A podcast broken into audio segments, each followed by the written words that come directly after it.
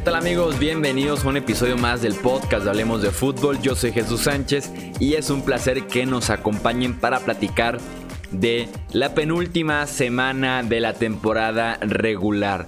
Divertido por lo que se viene ya en implicaciones de playoffs porque es momento de ver los partidos con la imagen de los playoffs en una mano, la calculadora en la otra mano, los desempates en las piernas y como lo quieran ver porque es divertido en ese aspecto eh, empezar a calcular y empezar a ver escenarios de playoffs, pero también es triste porque poco a poco nos despedimos de la temporada 2019 de la NFL, pero no hay que ponernos tristes, mejor hay que analizar cada uno de los partidos de esta jornada 16. Tenemos tres partidos el sábado, el resto de la jornada del domingo y un último partido de Monday Night Football el lunes por la noche. Ya saben que habrá intervenciones para platicar de escenarios de playoffs después de cada uno de los partidos. Y también eh, ya estaremos despidiendo con una última eh, repaso a la imagen de la postemporada para que tengan herramientas completas y puedan disfrutar de este penúltimo domingo de temporada regular 2019. Iniciamos con la previa y con los pronósticos. Arrancamos por orden con los partidos del sábado. Primero el partido entre Houston y Tampa Bay que creo que podría convertirse rápidamente en un eh, tiroteo.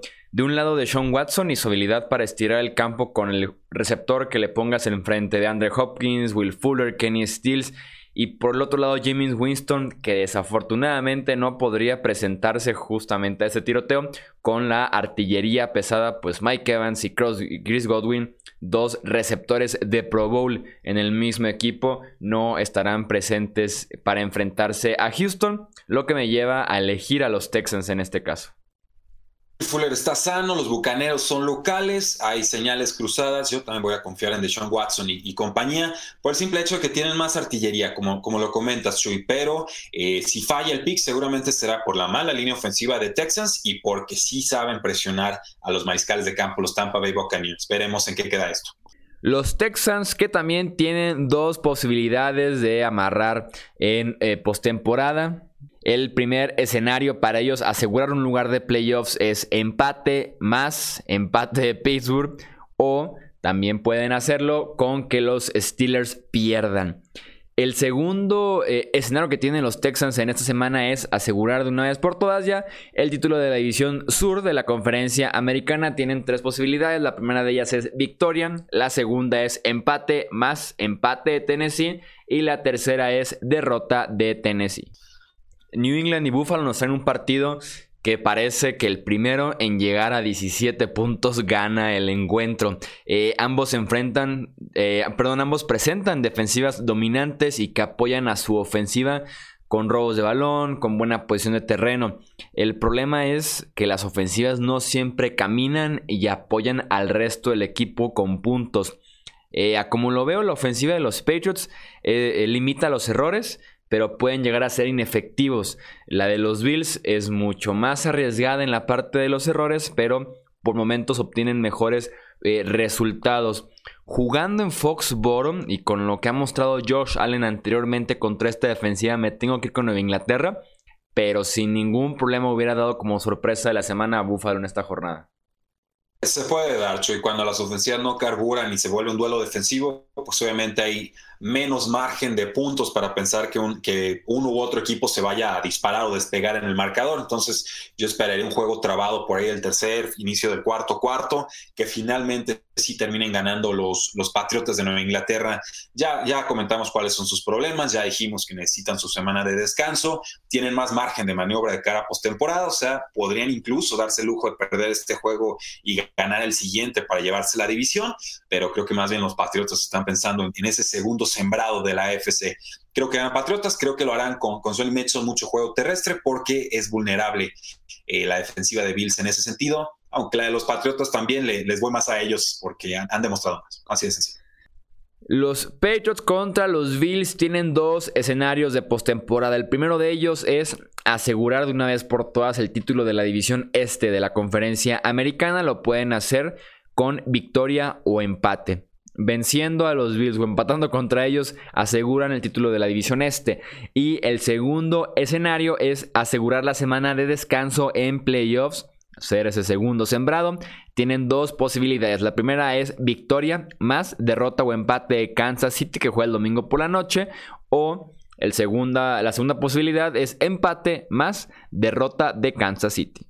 San Francisco y Los Ángeles vienen de derrotas eh, decepcionantes. La semana eh, pasada los 49ers que se atoraron a la ofensiva, pero han tenido éxito anteriormente contra esta defensiva de Wade Phillips y de eh, los Rams. No espero que se repitan partidos malos consecutivos de una ofensiva liderada por Kyle Shanahan desde la lateral. voy con San Francisco en este partido para que ya de una vez por todas elimine a este eh, farsante equipo de los Rams en 2019. Eh, le queda este juego de los Rams, luego tiene juego contra los Seahawks. Me da, me da, aire que San Francisco va a tropezar con uno de los dos y no creo que vaya a ser con este equipo eh, de los Rams. Se van a quitar el mal sabor de boca, le van a correr como para 15 mil yardas a los, a los Ángeles Rams.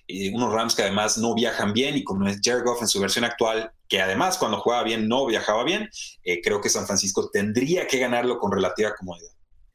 La semana 16 es la semana de finales de ligas de fantasy fútbol y si tú, como yo, no avanzaste a la final, todavía podemos seguir compitiendo y claro, ganando. Es muy sencillo. Entra a strendus.com.mx, regístrate y busca la sección de fantasy y juguemos Daily Fantasy. Eliges una alineación diferente cada semana, no te preocupas por compromisos ni récords de toda la temporada y simplemente te diviertes este fin de semana con los jugadores que tú quieras. Te lo repito, solo tienes que entrar a strendus.com.mx. El link lo encuentras en la descripción y es momento de jugar Daily Fantasy porque tú, como yo, no avanzamos a nuestras respectivas finales de nuestras ligas de Fantasy Fútbol.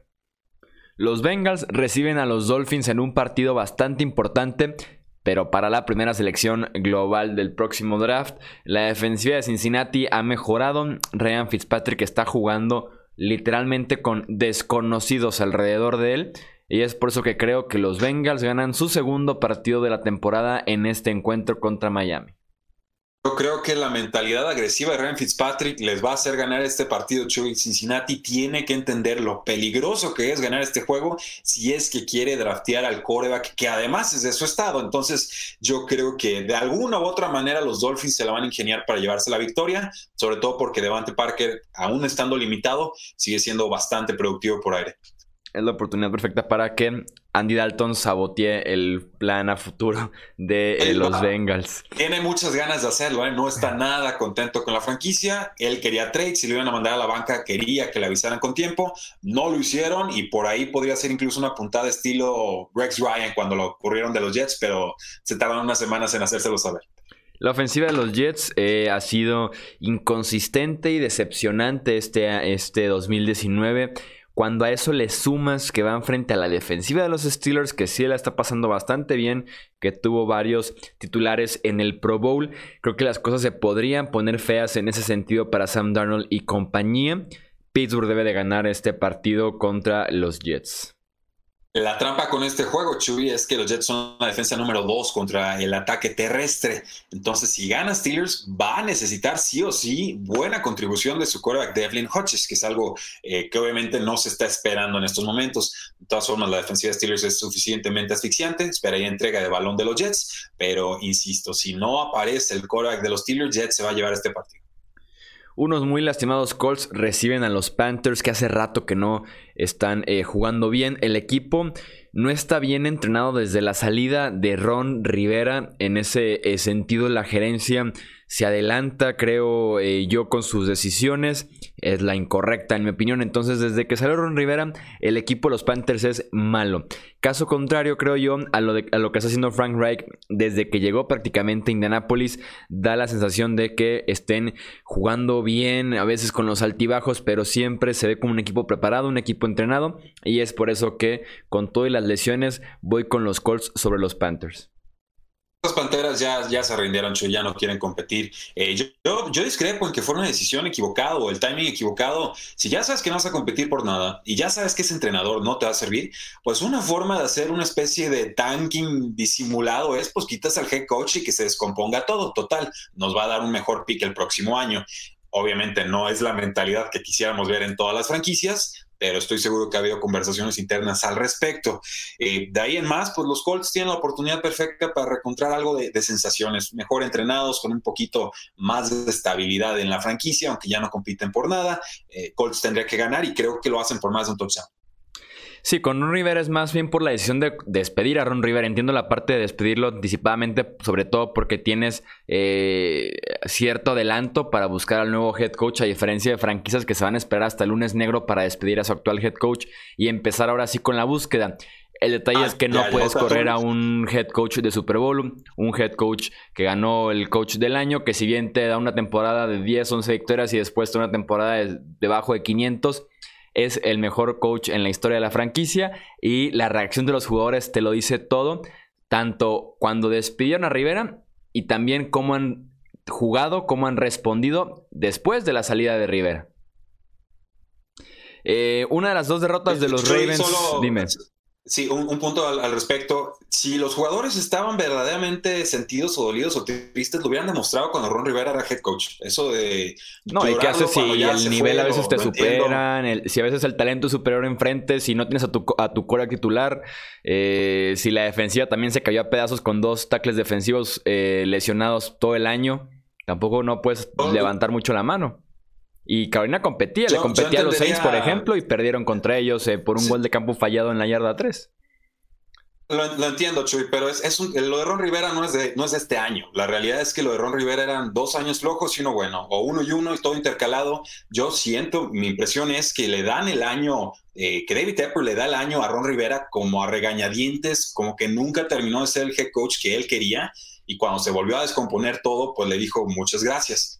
Eh, sí vamos a diferir ahí en, ese punto en particular y no porque no me guste Ron Rivera como head coach, sino simplemente porque me parece más de corte tradicional y lo que David Tepper está buscando es alguien que sea 100% de, corte analítico, vanguardista, con otro estilo de ofensivo y, defensivo. Eh, obviamente los jugadores no han respondido positivamente al tema, pero eh, siendo dueño pues no les va a preguntar. Sí, se van a apelar por Rivera en el offseason porque es un coach que llevó a los Panthers cuatro veces a los playoffs que es más que lo que tenían en la historia de eh, la franquicia.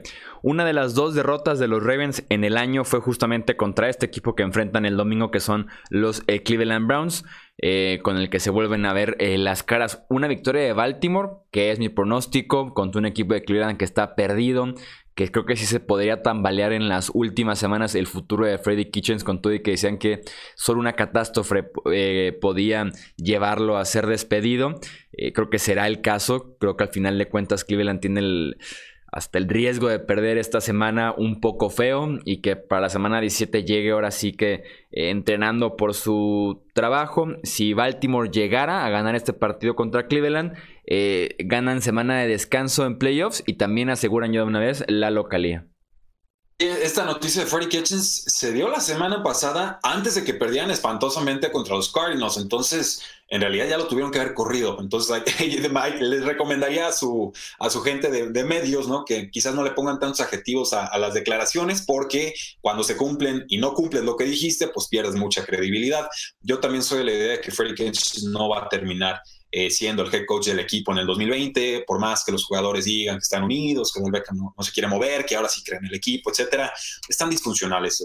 Es, una camada de, jugadores y de talento, pero no son un equipo, ni, se comportan como equipo, ni tienen la disciplina de un equipo, ni se ve que estén entrenados como equipo. Entonces, eh, es una lástima. A mí me gustaba la historia de Freddie Kitchens, así de, nada a algo, ¿no? De, de alguien desconocido que era eh, un hijo de llantero y que terminaba siendo head coach en la NFL, pero la realidad es que yo no veo ni siquiera un atisbo de, competencia para pensar que Freddie Kitchens a futuro sea un head coach ideal para, este equipo. Yo más bien pondría un Ron Rivera ahí y creo que les funcionaría bastante bien. Me voy por la tangente porque yo espero una, una paliza total de Baltimore esta semana. Los Baltimore Ravens tienen escenario de postemporada, tienen dos posibilidades. La primera es asegurar semana de descanso en playoffs con tres escenarios distintos. Primero de ellos, victoria o empate. Segundo de ellos, derrota o empate de Kansas City. O tercero, derrota de Nueva Inglaterra. También los Baltimore Ravens tienen la posibilidad de asegurar ya de una vez la ventaja de localía en playoffs con lo siguiente. Primero, victoria. Con eso, con ganar el partido, Baltimore ya tiene semana de descanso y también ya tiene localía en la conferencia americana. Segundo escenario para amarrar la ventaja de localía es empate más derrota o empate de Nueva Inglaterra. Y el tercer escenario es derrota o empate de Kansas City más derrota de Nueva Inglaterra. Los sorpresivos y mejorados Falcons reciben a los Jaguars que arruinaron la fiesta en Oakland la semana eh, pasada. Los siete frontales de Atlanta que han mejorado notablemente y tienen enfrente una muy pobre línea ofensiva de los Jaguars podrían complicar las cosas a, Gunnar Minshew, complicárselas también a Leonard Fournette.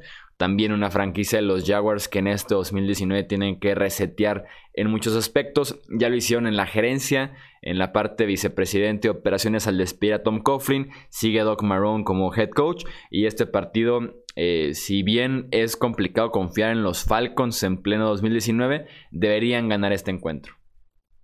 Tom Coughlin, un, personaje que se rehusó a evolucionar con la NFL, en pleito con todos los jugadores y, se nota ¿no? en lo disfuncional que están los Jaguars en estos momentos. Tienen que ganar Falcons, tienen que ganar en grande, denle otros 20 targets a Julio Jones y seguramente esto acabará en 10 Falcons.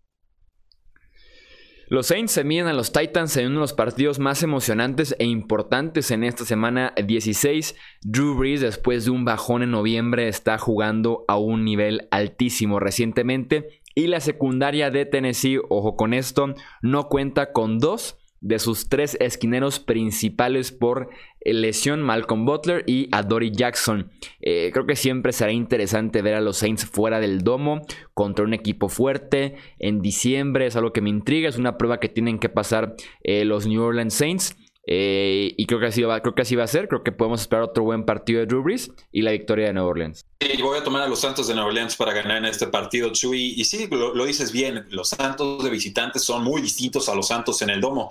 Eh, esperar ver señales de vida de Alvin Camara no se ve completo, no se ve íntegro. Los recortes no están eh, siendo tan efectivos como en, como en temporadas anteriores pero esas, bajas en la secundaria de Titans son, son demasiadas y si esto se convierte en alguna especie de tiroteo, que no creo, pues vamos a apostar casi siempre por Drew Brees. Entonces denme a, los Santos, que son eh, favoritos por dos puntos y medio.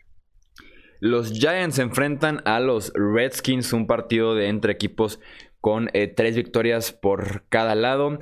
Eh, parece que Daniel Jones regresa a la titularidad en este encuentro. Me ha dado mejores sensaciones Washington en las últimas semanas. Wayne Haskins ha mejorado, el juego por tierra es fuerte con Adrian Peterson, el talento de Terry McLaurin. Eh, me inclino por los Redskins, aunque sí este partido algo complicado en el pronóstico. Sí, yo también dudé bastante con este juego, Chuy. Eh, creí que iba a salirte con los gigantes, pero vamos a irnos los dos con los Redskins. Dwayne Haskins dio señales de mejora bastante significativas la semana pasada. No es como que la defensiva de Giants sea una unidad a temer como para que este novato no pueda volver a producir. Y además eh, está bastante establecido el juego terrestre con Adrian Peterson. Entonces, sí, yo creo que en la mediocridad de ambas franquicias a los Redskins le alcanza para ganar por tres puntos.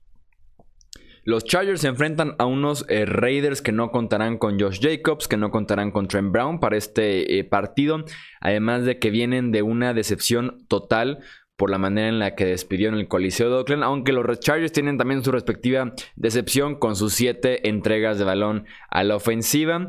Eh, me intriga ver cómo va a responder el público de los Raiders jugando en Los Ángeles. Para muchos eh, ya era prácticamente un hecho que se mudaban eh, este, esta franquicia hace unos años en lugar de los Chargers, eran más bien los Raiders. Entonces me intriga ver cómo serán locales seguramente los de Oakland jugando en Los Ángeles. Con todo y eso me tengo que ir con los Chargers, aunque también es un partido para el olvido en esa semana 16. Sí, totalmente. Este juego no tiene ninguna clase de implicación más allá de tratar de terminar decorosamente la, la temporada. Ambos equipos vienen, de, para mí, de sus peores derrotas de la campaña. Chargers contra Vikings por paliza y los Raiders porque se dejaron remontar en su último juego contra los Jacksonville Jaguars. Están muy mermados los Oakland Raiders y, no sé si sabías, Chuy, los Raiders en esta campaña han anotado solamente 20 puntos en terceros cuartos en todos sus juegos. O sea, sumas todos sus terceros cuartos y en total han anotado 20 puntos. Te dice muchos de los ajustes que pueden hacer o no al medio tiempo uno esperaría un plan de juego un poco renovado, incluso que ya esté eh, hasta escrito lo que pudieran o no hacer y aún así eh, pues no pueden producir en el tercer cuarto. Los Broncos que se enfrentan a los Lions eh, Detroit que recién confirmó a Matt Patricia como head coach del equipo para 2020. Y creo que estrenarán este anuncio con derrota, pues pedirle a David Blau que vaya y que gane en Denver. En pleno diciembre me parece muy complicado, una tarea prácticamente imposible para Blau y los Detroit Lions. ¿Qué estamos vigilando en este juego? Pues el posible regreso de Kerryon Johnson de reserva de lesionados. Este poderosísimo corredor seguramente tendrá toques limitados, pero los Broncos, dentro de lo mal que le fue contra Kansas City, en los juegos anteriores se vio bastante bien. Entonces, esperemos algo de progreso de Drew Locke, Cortland Sutton, Noah Fant, jugadores que están explotando. Y también me gustaría ver algo de, reinvención con el juego terrestre, porque Philip Lindsay estaba muy desaparecido. Eh, tendría que ganar Broncos muy fácil. Los Seahawks contra Cardinals es otro buen eh, partido, el presente del oeste de la NFC contra el posible futuro en esta eh, división. Creo que la secundaria y en general la defensiva de Arizona no tiene cómo detener a Russell Wilson y compañía en el ataque, tanto terrestre como aéreo. Pasa por un buen momento eh, el equipo de Seattle. Creo que saldrán con la victoria y van con todo en la semana 17 a amarrar el primer sembrado. Sí, lo peligroso con este equipo los hijos es, que ya reapareció Tyler Lockett, que estuvo pues, casi un mes de vacaciones estando en el campo, no producía absolutamente nada. No hay defensa de Stone no, no los veo capaces a domicilio de irle a pegar a Seahawks cuando tiene Seattle tanto en juego en la NFC. Entonces creo que ganan los Seahawks y que esos nueve puntos y medio que les están dando Las Vegas es, es el número correcto. O sea, pensaría una diferencia de 10 puntos cuando acabe el partido. Los Cowboys contra los Eagles. Eh, un partido también complicado de pronosticar con la división en la línea. Eh, la realidad es que parece que ninguno de los dos quiere ese boleto a los playoffs. Eh, que este año injustamente se le está dando al campeón del este de la NFC. Creo que el potencial de los Cowboys es mayor, su techo es más alto jugando los dos a un alto nivel, que creo que los Cowboys lo han hecho más seguido que los Eagles este año. Eh, me parece más alto también ese potencial. Contra equipos malos se crecen y la realidad es que estas Águilas de Filadelfia son eso, un equipo malo. Eh, creo que Dallas gana este juego y por ende también ganaría la división. Hay trampa con este juego, Chuy. Prescott está lastimado, no sabemos en qué condiciones va a estar en este partido. Eh, también veo más espíritu de combate en las Águilas de Filadelfia con todo y que están ya usando a, a como receptores abiertos con sus receptores abiertos número uno. Eh, con todo y todo voy a tomar a los Vaqueros de Dallas, aunque estén a domicilio. Últimamente le han ganado al equipo de Filadelfia. Tienen más talento y creo que por esquema no le alcanzaría a las Águilas de Filadelfia para sacar este juego. Pero eh, con el frío que se espera va a estar duro el piso y sobre todo eh, cualquier caída, un jugador que te caiga encima y que se siente como concreto ese, ese pasto, Dak Prescott podría salir lastimado de este partido. Los Dallas Cowboys que de una vez por todas podrían ganar esta división que como les digo parece que nadie la quiere ganar. ¿Qué tienen que hacer los Cowboys el domingo para poderse eh, proclamar campeones del este de la NFC? Simplemente vencer a Filadelfia. Con eso les alcanza para ya no sufrir más y poder ser campeones y amarrar claro su boleto a la postemporada. Tenemos el, em, el, partido entre los Chiefs y los Bears, que es el Sunday Night Football. Eh, un partido que coincide justo con el ataque aéreo de Kansas City. Está yendo hacia la dirección correcta. Empieza a encajar todo. Patrick Mahomes empieza a ver sano y por lo tanto se empieza a parecer un poco más a la versión que vimos de él en 2018. Mientras que Chicago está ya eliminado de la contienda por eh, los playoffs. Voy con los Chiefs. Tenemos que ir con los Kansas City Chiefs, por más que de repente Mitchell Trubisky quiera arriesgar como Patrick Mahomes, pues obviamente hay, hay galaxias de distancia entre lo que ofrecen ambos. Eh, solo vigilar cómo está mejorando la secundaria de los Kansas City Chiefs con Juan Thornhill y con el Honey Badger. Eh, se están entendiendo mejor en este esquema de, de españolo. Yo creo que ganan los Chiefs y que esos seis puntos que le están dando en Las Vegas se quedan bastante, bastante cortos, porque como dice Chuy, se están embalando, se están entonando y justo en el momento correcto. Y tenemos para cerrar la jornada Vikings contra Packers. Eh, duelo súper interesante y que además define o podría definir el futuro de la división norte de la NFC, darnos un campeón divisional o extender esta pelea hasta la semana 17. Eh, Si tienen tiempo, siguiendo ya esta parte de los pronósticos, siempre elijo una sorpresa de la semana y justamente la voy a elegir en este último Monday Night Football de la temporada porque voy con los Vikings para ganar este duelo.